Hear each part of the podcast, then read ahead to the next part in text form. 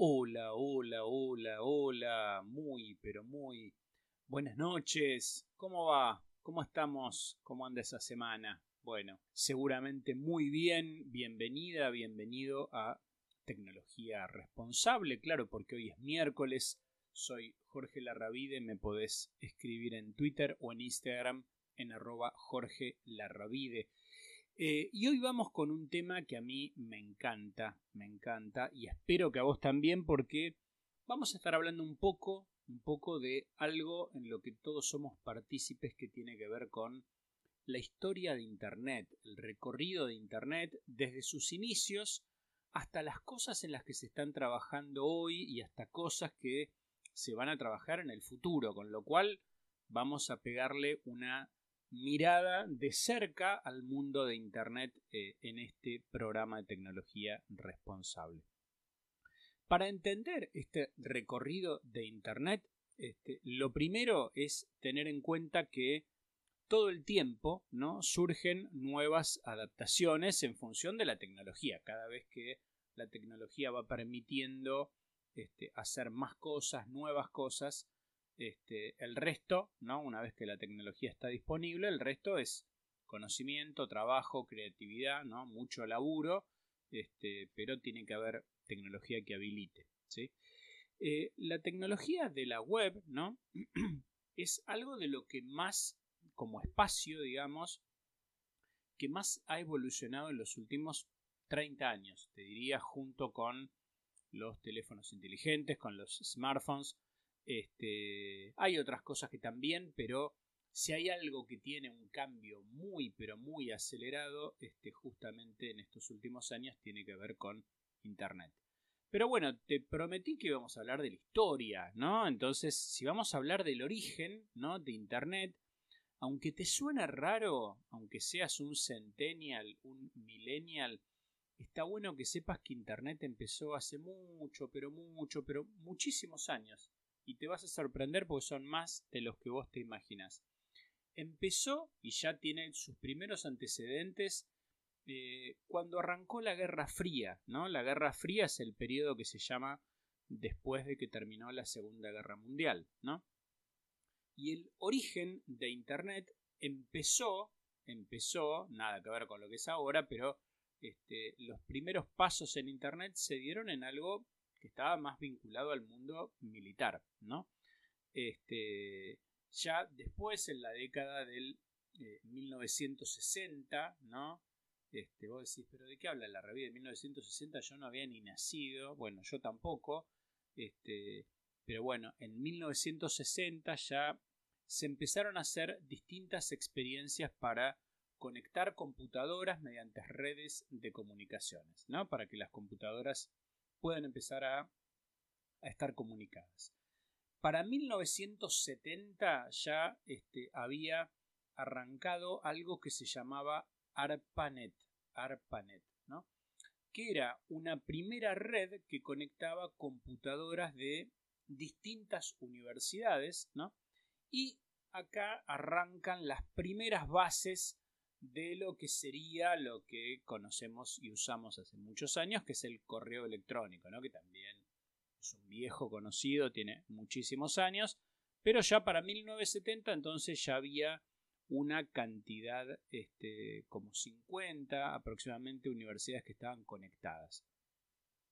Te acordarás después, ¿no? Este, si sos, depende de qué edad tengas, eh, en la década de 1980 ya después empezaron a aparecer este, los dispositivos hogareños, ¿no? las, las PCs, ¿no? las computadoras este, personales, empezó a entrar lo que, lo que antes lo tenían los militares, después lo tenían los, las universidades este, y las empresas, bueno, empezó a llegar las computadoras en los hogares, ¿no? De a poco este, depende de los países, depende de las situaciones en los hogares.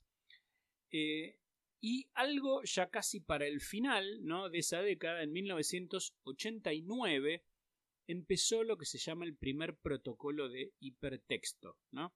Seguramente, por ahí, por más que vos no sepas un montón ni de tecnología ni de Internet, habrás escuchado hablar de HTTP, de hecho más de una vez lo habrás escrito porque así en empieza la forma de escribirse cuando uno normalmente escribía un sitio este, en, un navegador.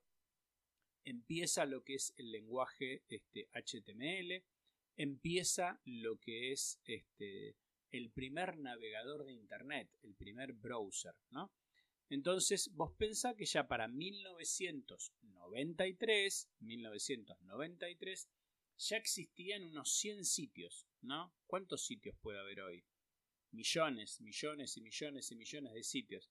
Bueno, y para 1997 ya esto había explotado porque ya había más de 200.000 sitios web, ¿sí?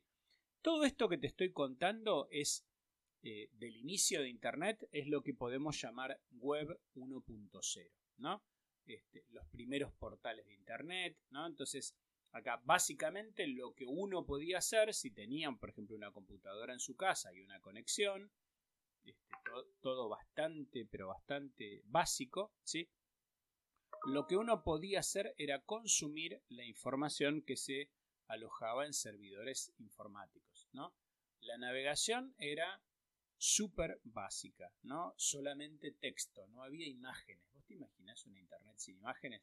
Hoy que prácticamente la mayor parte de las cosas son imágenes, este, las consultas que se podían hacer eran muy limitadas, ¿no?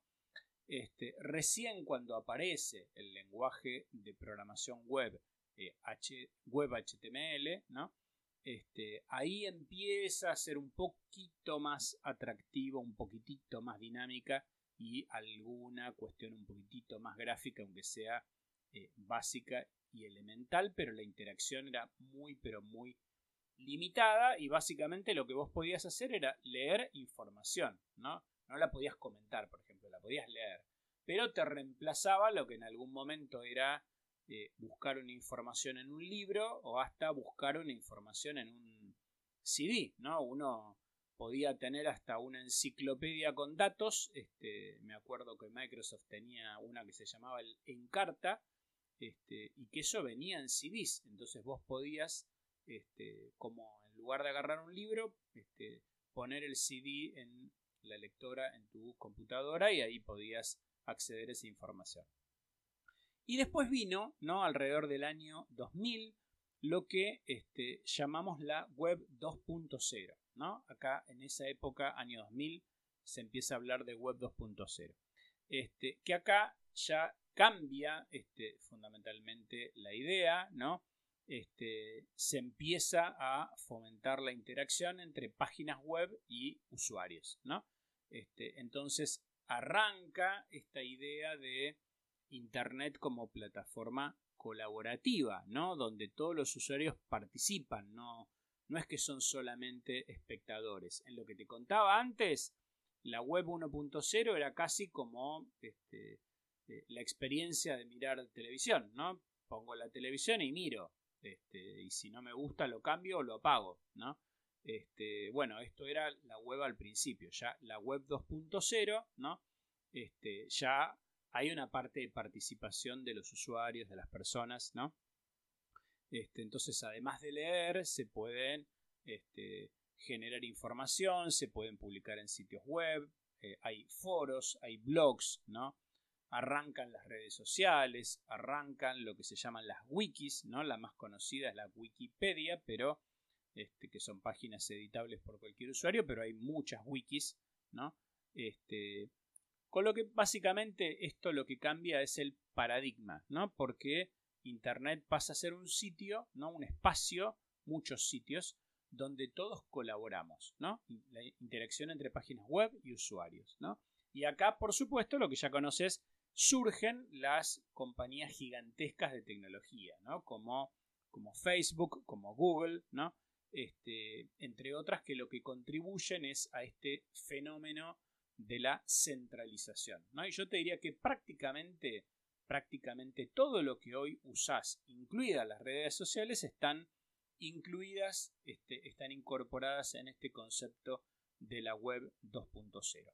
No te me muevas de ahí, hacemos la primera pausa, escuchamos unas lindas canciones y ya seguimos con más tecnología responsable. Muy bien, bloque número 2 de tecnología responsable de hoy Si te perdiste el arranque, una lástima, estamos contándote, le estamos pegando una repasada a la historia de Internet, este, hablando del pasado, que ya hablamos, eh, hablamos algo y ahora vamos a estar hablando ya más del, presente y del futuro. Eh, bloque 2. Recién te contaba de la web 2.0, ¿no? Bueno, eh, lo que sigue, que acá más o menos andaríamos este, prácticamente por ahí, ¿no? Lo que sigue es sigue la web 3, ¿no? O la web, la web 3.0, ¿no? Que tiene que ver con Internet en la nube, ¿no? Porque gran parte del contenido justamente está alojado en lo que llamamos la nube de Internet, es cloud, ¿no? Eh, acá en Web 3.0 este, hay grandes cambios y te voy a contar algunas cosas en particular ahora y otras vamos a avanzar más adelante, ¿no?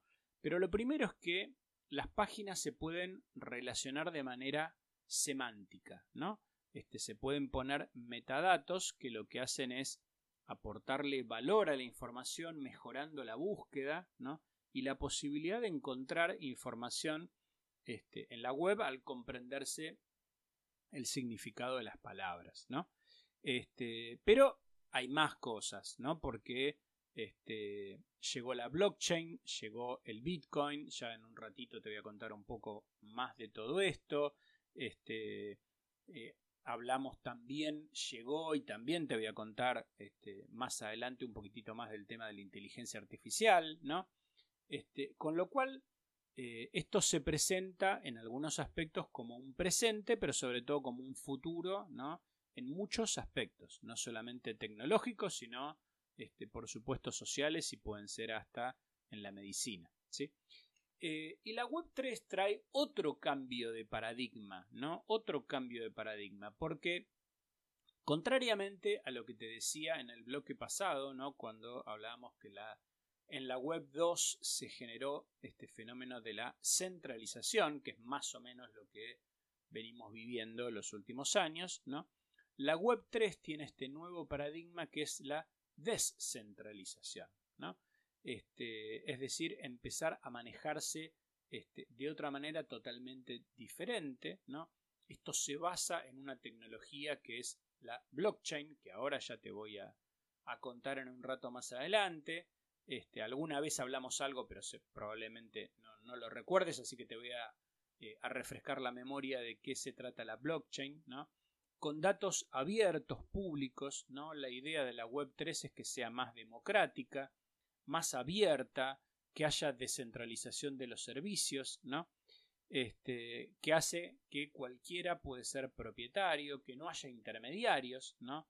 Este, que no necesariamente eh, se necesiten empresas gigantescas como Facebook, ¿no? Hay un montón, pero un montón de de ideas y de cuestiones atrás de la web 3, ¿no? Este, y en otros programas, porque esto la verdad que es apasionante y recién arranca te voy a, a estar contando este, qué implica la web 3 en, en, montones de aspectos, ¿no? Pero bueno, como esto no queda aquí, ¿no? Este, después de la web 3 ya se está nombrando, por más que todavía no exista, este, se está nombrando a este, la web 4, la web 4.0, ¿no? Donde este, la evolución este, seguramente vendrá de la mano de la inteligencia artificial, la Internet de las máquinas, los bots, ¿no? los robots, los agentes inteligentes, las eh, smart cities, ¿no? las ciudades inteligentes, las casas conectadas, ¿no? este, la tecnología y este, y la conectividad completa de una casa para montones de cosas, no solamente para acceder a Internet como hacemos hoy, ¿no? Este, algunos dicen, por ejemplo, que eh, van a explotar todo lo que son los asistentes virtuales, ¿no? Porque ya dejarán de existir las barras de búsqueda tipo Google como lo usamos hoy para que haya otra clase de maneras de vincularnos con, con la información, ¿no? Como pedirle a un asistente que nos reserve un lugar para comer o para irnos de vacaciones y que después se encuentre todo, todo resuelto y hecho, ¿no? Como si tuviéramos una secretaria o un secretario. Bien, ¿Dónde estamos parados hoy? Bueno, te decía, técnicamente estamos ubicados en los umbrales de la Web 3, ¿no? Aunque, aunque este, los técnicos acá y los nerds, los super especialistas más que yo en estos temas, lo que me van a decir es, mira, está bien este, desde el punto de vista de que estamos empezando a explorar algunas cosas de la Web 3, pero en la vida práctica la mayoría de las experiencias de navegación, la mayoría de los sitios que tenemos, este, fueron diseñados bajo el concepto del modelo de la Web 2, ¿no? Este, porque de repente muchas de las cosas que vos usas todos los días, este, y bueno, no son Web 3, son, este, ya tienen un tiempo, por más que luzcan este, muy lindos y, y, demás, pero están pensados también con otro concepto, ¿no? Y una de las cosas ¿no? muy interesantes que tiene este, la Web 3 justamente es eh, la interacción que van a tener los usuarios con los datos, ¿no? Gracias este, a esto que te contaba, al uso de la inteligencia artificial, ¿no? Lo que es la tecnología de aprendizaje automático, ¿no? Es decir, cómo combinar conceptos de la web semántica, ¿no? Este, con la inteligencia artificial, ¿no? Porque por otro lado, el uso de inteligencia artificial va a permitir que los datos este, eh, lleguen mucho más rápido a los usuarios y sobre todo, además de que lleguen más rápido, es que sean más relevantes y más personalizados, ¿no? Seguramente a vos te ocurre, eh, hoy lo que te pasa es que tenés tanta información, hay un exceso de información, que lo difícil es poder discernir, el poder este, realmente darte cuenta de qué es este, lo relevante para vos, ¿no? Más allá de que para, para quien genere datos, ¿no? Eh, por eso es que la Web 3 es esto que te digo, está sustentada en blockchain, este, que esto es la base de las criptomonedas como el Bitcoin, Ethereum, este, pero bueno, son toda una serie de cosas que dentro de un ratito te voy a seguir contando. No te me muevas de ahí, nos vamos a hacer una segunda pausa, escuchar unas lindas canciones y ya seguimos con más tecnología responsable. Muy bien, bloque número 3 de tecnología responsable de hoy. Reciente nombré blockchain y eh, a lo mejor vos me decís si conozco, este, si hago algo con eso y probablemente la gran mayoría de ustedes digan de qué está hablando la Ravide, ¿no? Qué nombre raro, ¿no? Qué nombre raro, ¿qué significará blockchain? Bueno, blockchain si vamos a casi como a la traducción de la palabra del inglés, tiene que ver con cadena de bloques, ¿no? Pero ¿qué sería esta cadena de bloques? Bueno, en la práctica eh, es un sistema informático que está conformado por una red de computadoras enormes llamadas nodos que se intercomunican ¿no? entre sí siguiendo el mismo protocolo y que administran una base de datos que está protegida por criptografía. ¿no? Ahora vamos a ver un cachito más de eso.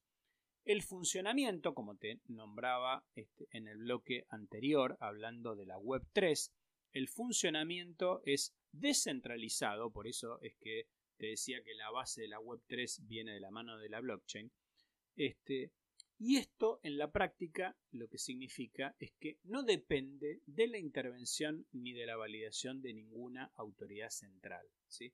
Esto es otra de las cosas, lo de la descentralización, que tiene que ver con el, el cambio de paradigma en este sentido. ¿no? La blockchain entonces lo que va a tener es un acuerdo, un consenso entre todos los participantes. ¿no? Y estos elementos este, sustentan la confianza y garantizan que la información que está ahí no puede ser alterada. ¿sí? Hay tipos de blockchain que son públicas y hay otras que son privadas. ¿sí? Eh, esta blockchain o cadena de bloques pública es una red abierta que permite que cualquiera pueda participar. ¿no? Este, el mejor ejemplo de una blockchain pública es Bitcoin, ¿no? Bitcoin, que es, como te decía, este, una de las criptomonedas, la más conocida, si querés, internacionalmente. Donde los usuarios participan en la red, ¿no? que tienen un rol que se llaman mineros, ¿no? y que son recompensados con criptomonedas. Después también hay blockchain que son privadas, ¿no? que generalmente se construyen para un uso empresarial, ¿no? Podría ser también para un uso, como hablamos de los inicios de Internet, ¿no? Para un uso de una universidad, este, o para el uso del Estado, por ejemplo, eh, y que están controladas por un, al ser privadas, por un consorcio de usuarios que pueden emitir, denegar permisos, revertir transacciones, modificar saldos, todos los que pueden este, acceder a esa que sea eh, privada. ¿sí? En una blockchain pública, los usuarios hacen registro de operaciones como si fuera el libro mayor de la contabilidad en una base de datos. ¿no? Y estos registros no se pueden modificar. Por eso te voy a dar ahora algunas de las características bien importantes este, de lo que es blockchain. ¿no? ¿En qué se caracteriza la blockchain? Lo primero es que es inmutable, ¿no? Este, se puso de moda una manera de explicarlo que este, como este registro no se puede cambiar, no se puede alterar, nadie lo puede modificar, es público, ¿no? La este, expresión que se usa es como que está escrito en piedra, ¿no? Está escrito en piedra, con lo cual nadie puede este, borrarlo y escribir otra cosa diferente, ¿no? Esto es uno de los temas más importantes de, este, eh, de, la blockchain. ¿no?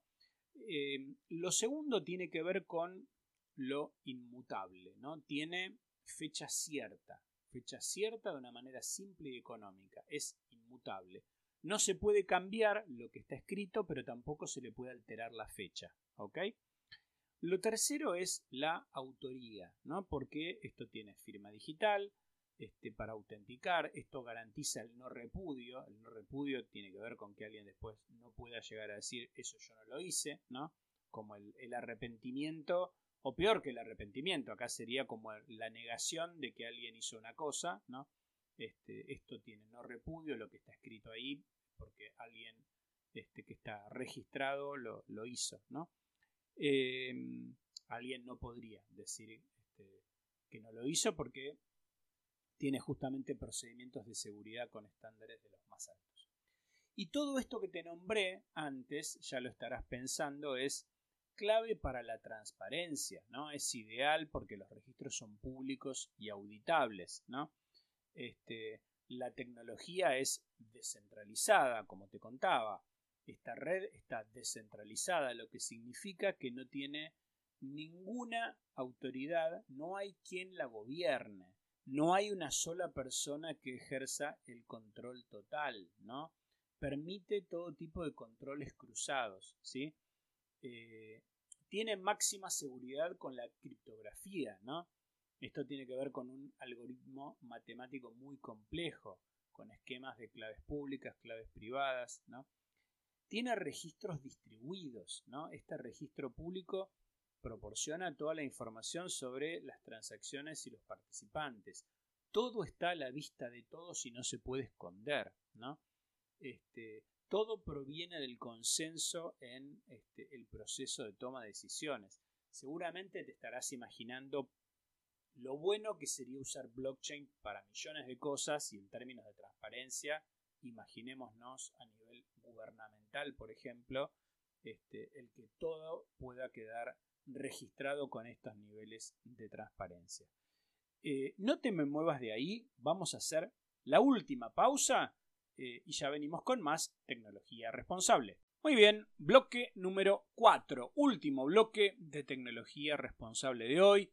Hablamos de la historia de Internet, hablamos de la Web 3, hablamos reciente, conté rápidamente la idea de qué se trata blockchain y ahora te voy a contar para terminar de, de pintarte el resto del panorama con el presente con el futuro de eh, un poquitito que te quedes con una idea de lo que es la inteligencia artificial. ¿no?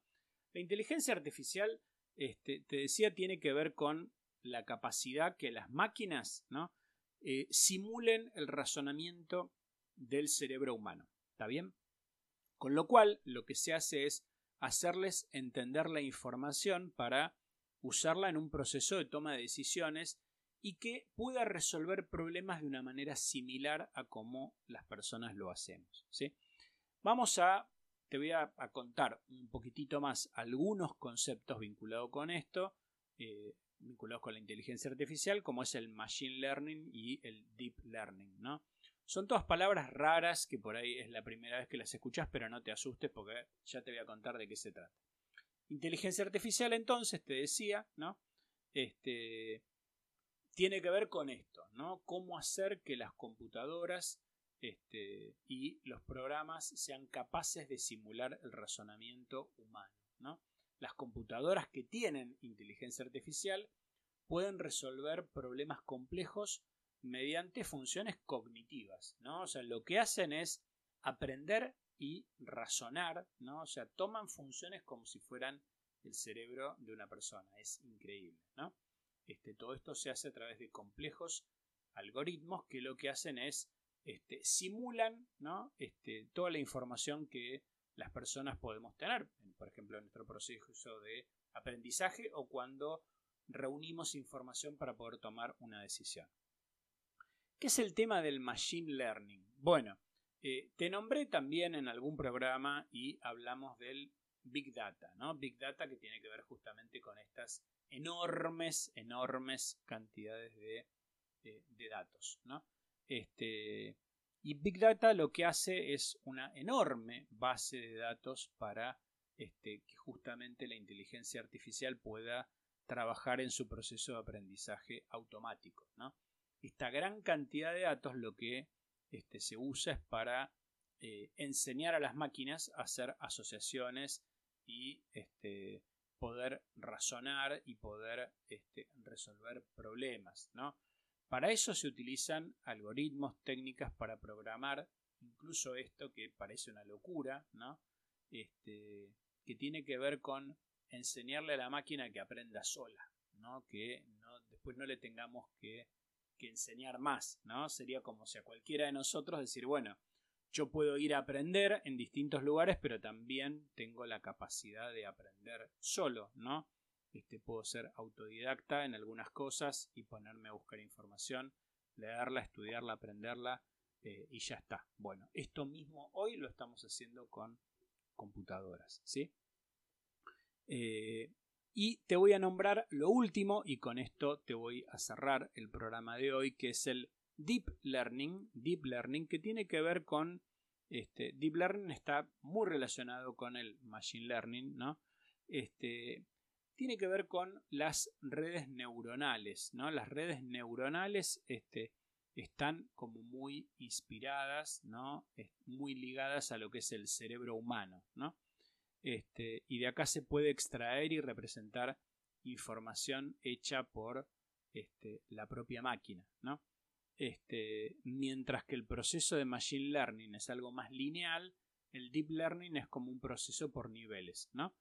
Este, precisamente porque su aspecto es de un aprendizaje eh, profundo realizado por la máquina, ¿no? Este, maneja una cantidad gigantesca de datos, ¿no? Este, con lo cual esto es lo que permite ¿no? la evolución, la evolución de, esta clase de disciplinas este, y esta clase de capacidades para que las máquinas puedan aprender y hacer cada vez tareas más complejas. Impresionante, no me vas a decir que no es impresionante el tema de hoy, ¿no?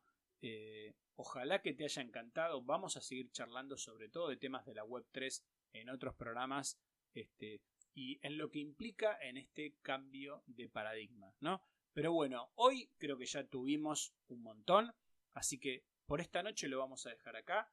Este, Cualquier cosa me escribís en arroba Jorge Larravide WR y en Twitter este, y en Instagram. Nos vamos a estar viendo, nos vamos a estar escuchando, por supuesto, el próximo miércoles a las 20 horas en RSS Radio.